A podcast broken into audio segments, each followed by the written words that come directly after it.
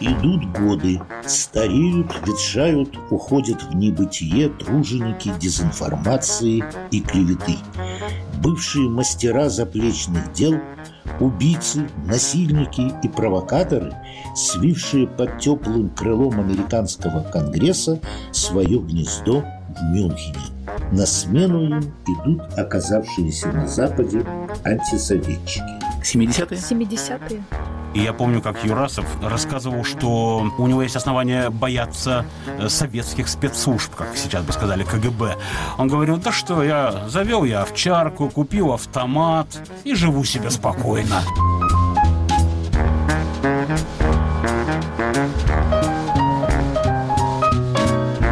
Привет, меня зовут Полина Галуева. Я координаторка студии подкастов «Радио Свобода», которому в этом году исполняется 70 лет. О том, что за эти 7 десятилетий происходило в мире и на волнах радио, в нашем с Иваном Толстым летописцем радио подкасте «70 лет свободы». Сегодня поговорим о самом ярком и сложном десятилетии в жизни радио 70-х годах, Времени, когда свободу сотрясали внутренние и внешние бури, едва не приведшие к закрытию радио. 70-е годы по существу это возникновение современного радио в том виде, в котором мы его знаем. И не только потому, что люди пришедшие в 70-е годы на Радио Свобода, в общем-то, наши старшие современники. Они стали появляться с 71-72 года. Это были иммигранты из Советского Союза. Третья волна, еврейская волна что и определило краску наших передач.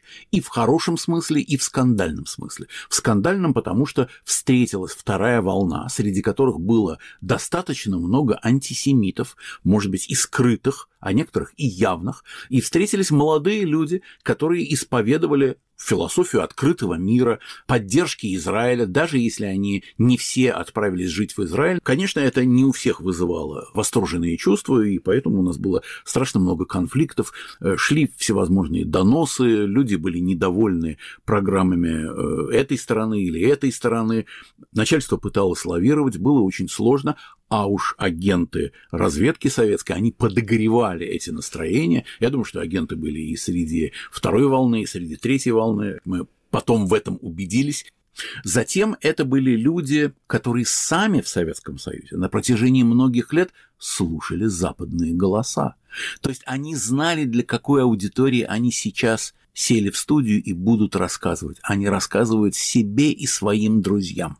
Я знаю одного из самых первых эмигрантов третьей волны, который появился у нас на радио. Это Леонид Махлис. Этот выпуск необычный, потому что до сотрудников, работавших на радио в 70-е, уже можно добраться и поговорить с ними.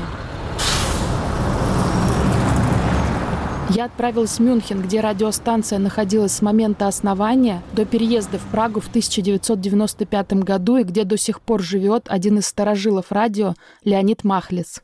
Он пригласил меня к себе в гости в квартиру, из окон которой видно место, где раньше располагалось радио, а теперь стекляшка банка. Да и сам район сильно изменился.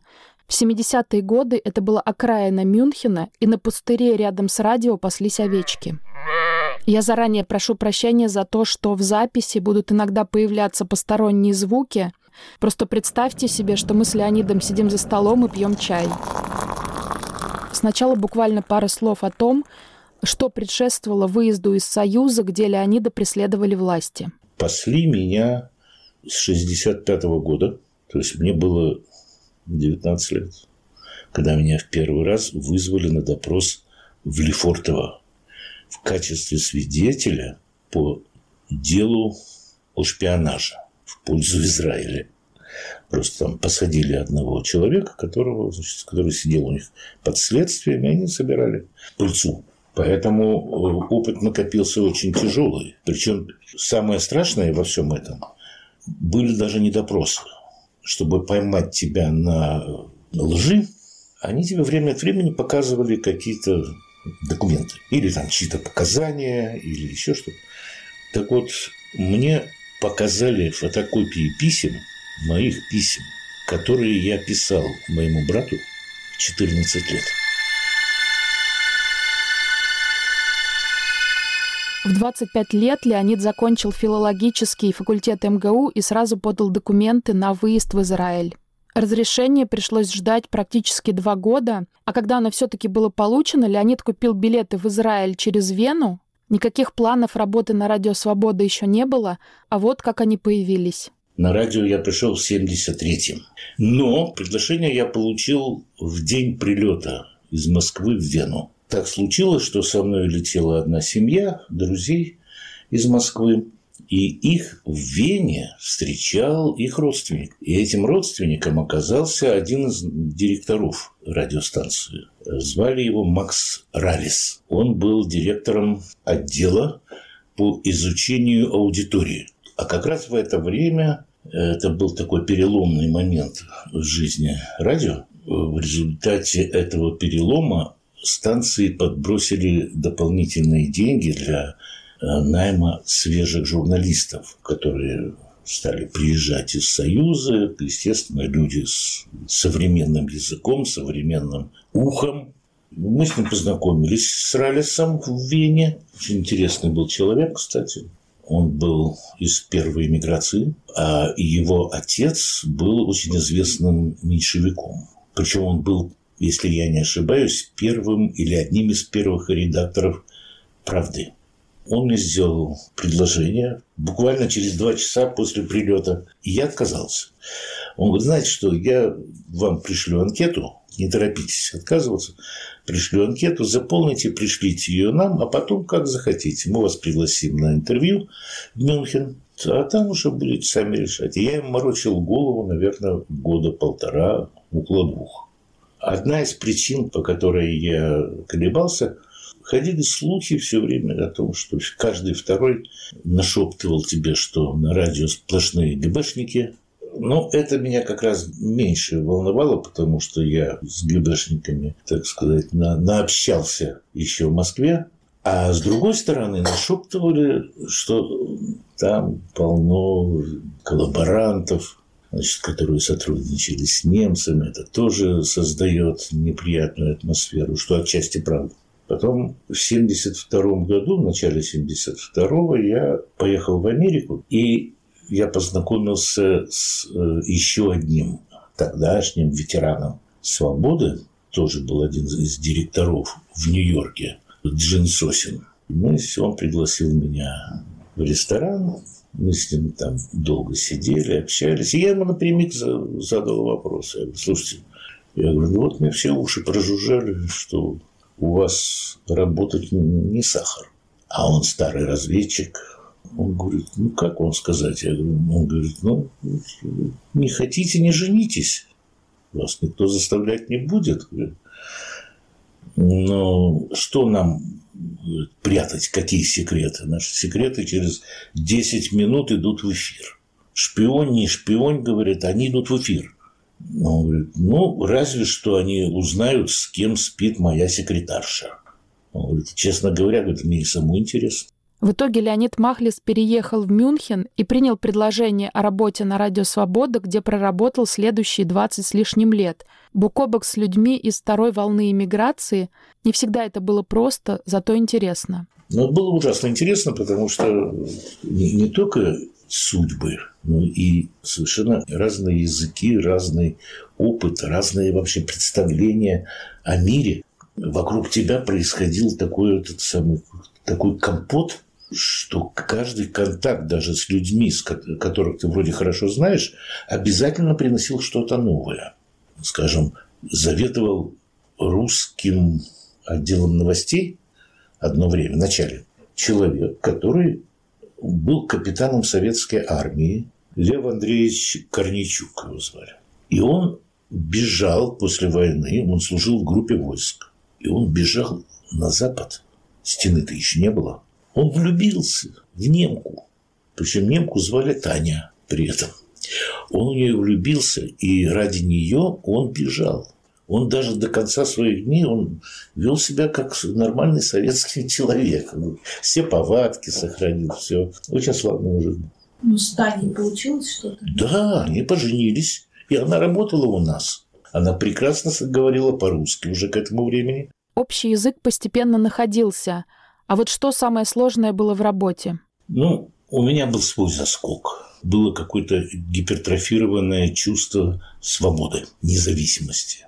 Действительно гипертрофированное, потому что ну, прожить столько лет там под этим прессом. Но работал я с энтузиазмом, вроде бы с удовольствием, все дико нравилось, кроме одного. Работа через глушение и отсутствие обратной связи.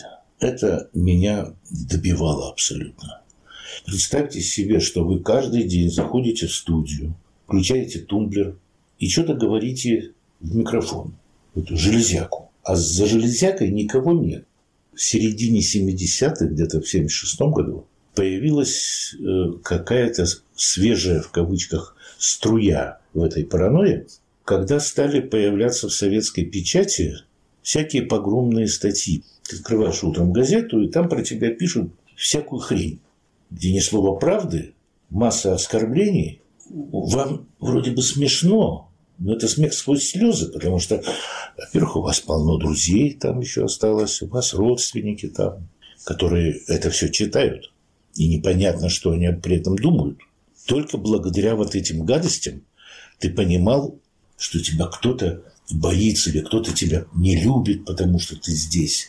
И для меня самым большим открытием было как раз, когда мы приехали первый раз в Союз, вдруг выяснилось, что огромное количество людей, которые тебя знают не только по имени, но у меня были случаи, когда меня по голосу узнавали в разговоре. Это фантастическое чувство, конечно.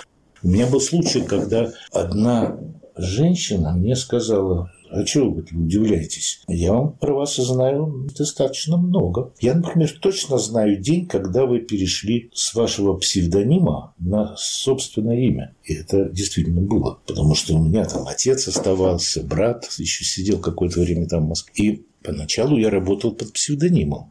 Первые два-три года. До первой публикации где-то в «Известиях» или э, в «Огоньке», я уже не помню – когда первый раз я прочел о том, что они там лично против меня имеют. А они раскрыли, получается, псевдоним? Они на него не реагировали, они просто меня назвали по имени. И, значит, вот какой я негодяй.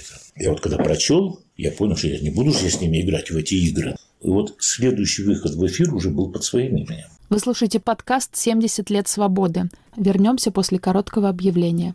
Говорит Радио Свобода.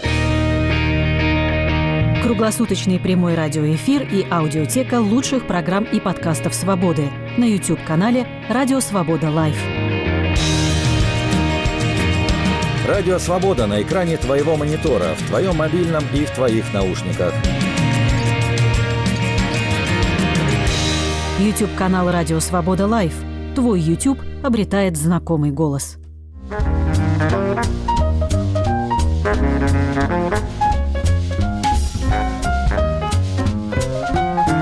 Вы слушаете подкаст «70 лет свободы». Помимо внутренних трудностей, Радио Свобода в 70-е годы столкнулась с проблемами внешними. Вскрылось его финансирование ЦРУ, и разразившийся скандал едва не привел к закрытию радиостанции. Под удар попал и старший родственник Радио Свобода, Радио Свободная Европа, которая вещала на страны Восточной Европы. Почему в итоге радио не закрыли и зачем оно было ЦРУ, бегу к Ивану за разъяснениями. Сенатор Уильям Фулбрайт, очень известный человек, возглавлявший комиссию по иностранным делам американского Конгресса, он поднял в Конгрессе вопрос о том, что финансирование со стороны ЦРУ – это безобразие. Он инициировал статью в американской прессе, и тогда встал вопрос о том, что оба радио должны быть закрыты потому что обломки холодной войны никому не нужны. Советский Союз и Америка заключают договоры о сокращении вооружения, президенты ездят в гости друг к другу и так далее, и так далее. Потом выяснилось, что и сенатор Фулбрайт, и другие э, люди, занимавшие сходную точку зрения, очень поддерживались советской и восточноевропейской разведкой. И многие факты были подкинуты, например, польским журналистам, которые связались э, со своими коллегами в Америке, и эти статьи были напечатаны. Были слушания в Конгрессе, были статьи за и против, было общественное обсуждение на протяжении многих-многих-многих месяцев. Чтобы свести эту историю к короткому ответу, результат был такой. Решено было, что деньги больше не будут передаваться через ЦРУ, а передавались они только потому, что по американскому закону Конгресс не может финансировать ни одно государственное или общественное учреждение, чтобы, так сказать, эта фирма оставалась объективной в своей деятельности. И после произошедшего скандала было постановлено, Конгресс, который нас и сейчас финансирует, деньги направляет непосредственно в BBG, то есть в ту самую организацию, которая обеспечивает взвешенное и справедливое иновещание в Америке. И в 1976 году, это была вторая часть этой перестройки, оба радио объединились. С 1 января 1976 года Радио Свобода и Радио Свободная Европа функционируют вместе как Incorporated. RFRL Incorporated. У нас стало принципиально меньше денег, принципиально меньше сотрудников, меньше часов вещания у некоторых редакций и так далее, но это была плата за э, вот такой вот компромисс. Это был колоссальный скандал, и его отголоски слышатся в коммунистической печати, в постсоветской печати, слышится и до сих пор. Но Советский Союз предпринял еще одну попытку прикрыть радио у Леонида Ильича Брежнева была идея фикс. Раз такие плохие радиостанции, раз уж мы организовали атаку на то, что э, их финансирует ЦРУ, надо закреплять успех. Тогда Брежнев еще не знал, что успеха не будет, надо закреплять успех и требовать от американского правительства, уж он-то с Никсоном встречался, закрытия радиостанций. Никсон сказал, что подумает. Посоветовался со своими, и ему эксперты сказали, да нет, это замечательная, так сказать, дипломатия дипломатическая лазейка и возможность говорить некоторые вещи, которые мы на э, официальном дипломатическом уровне сказать не можем. Предложите Брежневу, мы готовы закрыть Институт по изучению СССР. Тем более, что он давно уже не столь эффективен, и с появлением новой волны эмиграции нужда в этом самом институте немножко архаизировалась мы можем этим пожертвовать, тем более, что некоторые сотрудники перейдут на Радио Свобода, перейдут в исследовательский отдел и так далее. В общем, не пропадут. Э, институт уже давно, с 50-х годов, не принимал новых сотрудников, и, в общем, это были ветераны, которые вполне ужились бы на пенсии. Брежневу это предложили. А брежневские советники сказали, отлично, хоть так, хоть немножко с паршивой овцы до шерсти клок – Давайте пусть закрывает институт. В 1972 году институт был закрыт. В Союзе явно не хотели мириться с существованием «Радио Свобода». Леонид Махлис рассказывал о неприятных статьях, появлявшихся в советской прессе о радио и его сотрудниках. На официальном уровне были запросы о закрытии радио, пусть они и не увенчались успехом, а еще по всему миру действовали советские спецслужбы. В сентябре 1978 года в Лондоне с помощью отравленного зонтика был убит болгарский диссидент Георгий Марков. 7 сентября он проходил по мосту Ватерлоу и от незнакомца получил укол зонтиком. Уже дома Георгий Марков почувствовал себя плохо и был госпитализирован, а через четыре дня скончался. При вскрытии выяснилось, что причиной смерти стало отравляющее вещество рецин. Скандал был колоссальный, а через два года, в 1980-м, во Франции вышел фильм с Пьером Ришаром «Укол зонтиком». В общем, на радио процветала шпиономания, и сотрудники боялись за свою жизнь. Как мы убедимся в следующем эпизоде, не без основания. А пока еще несколько голосов свободы из архивной программы о 50-летнем юбилее радиостанции. Беседуют Лев Ройтман, Петр Вайль и Сергей Юрьянин. Я э, появился на «Свободе», это был декабрь 73 года, и меня привел, то есть принял на «Свободе», как я полагаю, многих из наших э, сотрудников, которые пришли уже вслед за мной, да и до меня, Владимир Юрасов. Вот э, был такой интереснейший человек, писатель, который работал в Нью-Йоркском бюро, бровастый, крупный, действительно махина человеческая. Э, и он, э, конечно, производил на нас, на начинающих, так сказать, американцев-аспирантов совершенно ошеломляющее впечатление вот а, именно своей фактурой, вот своей вписанностью в американскую, в нью-йоркскую жизнь. Он э, вел передачу, которая начиналась вопросом «Расскажите о себе». Это, э, конечно, немножко ошеломляло сначала, потому что начинать надо было рассказывать неизвестно с какого момента. То ли когда ты родился, то ли когда уехал из страны, в которой ты родился, то ли когда ты приехал и так далее. Это было достаточно тяжело, и он вытягивал из вас все, что он мог вот этим первым странным вопросом «Расскажите о себе». Вот это, по сути дела, и была моя, так сказать, первая передача, в которой я рассказывал о себе, не зная, что интересного во мне, в моей личности. Лев, э, я думаю, все здесь присутствующие помнят э, Юрасова. Я помню, что он был и первым э, человеком на Радио Свобода для меня, когда я приехал в Нью-Йорк в начале 78 года. И я помню, как Юрасов, автор романа «Паралакс», мною тогда уже прочитанного, довольно увлекательного, рассказывал, что у него есть основания бояться советских спецслужб, как сейчас бы сказали, КГБ. Он говорил, да что, я завел я овчарку, купил автомат, и живу себе спокойно. Можете представить, какое-то ошеломляющее впечатление на новичка производил. Но э, потом уже, узнавая людей того же Володю Юрасова, э, знаете, я восхищался им еще и потому, что у него был совершенно гусарский, у него был ошеломляющий роман, э, не буду сейчас называть эту сотрудницу, который э, тянулся долгие годы с э, драмами, с расставаниями, со встречами скажу больше, с вскрытием вен и так далее. То есть э, он жил полноценной мужской, э, вот такой, э, знаете, грубой от земли, от крови жизнью. И это было мое первое впечатление на радио. Ну, а первая моя передача, это были «Заметки юриста». Она вышла в эфир 1 января 1974 года, и с тех пор вроде бы ничего особенно веселого уже и не было. Это было в Париже.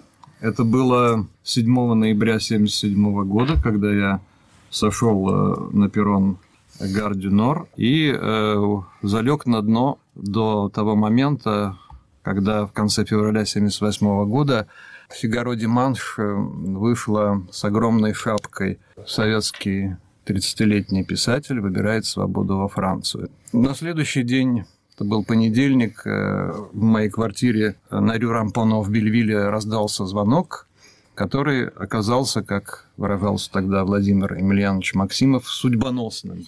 Звонок из Парижского бюро «Радио Свобода» с э, приглашением прийти и, так сказать, выступить у микрофона.